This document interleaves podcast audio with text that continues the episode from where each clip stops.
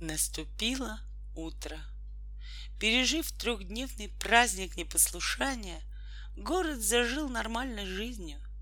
На уличных перекрестках заморгали светофоры, показались пешеходы, заработал уличный транспорт.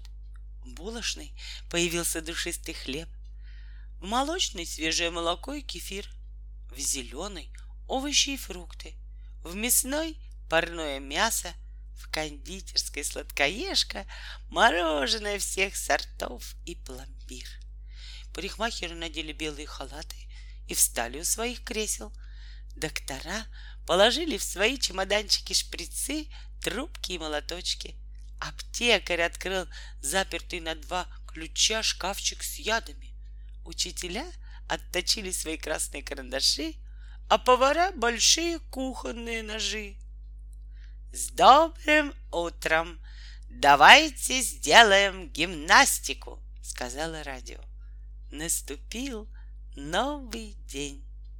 На первом уроке в первом классе А в 10 часов утра в дневник ученика, сидевшего на первой парте, влетела первая двойка. Блямс!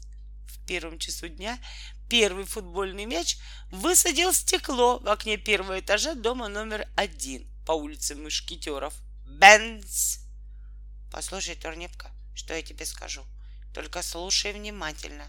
Загадочным видом прошептал на ушко сестре Репка.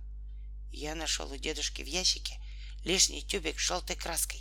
Не покрасить ли нам еще раз пупсика?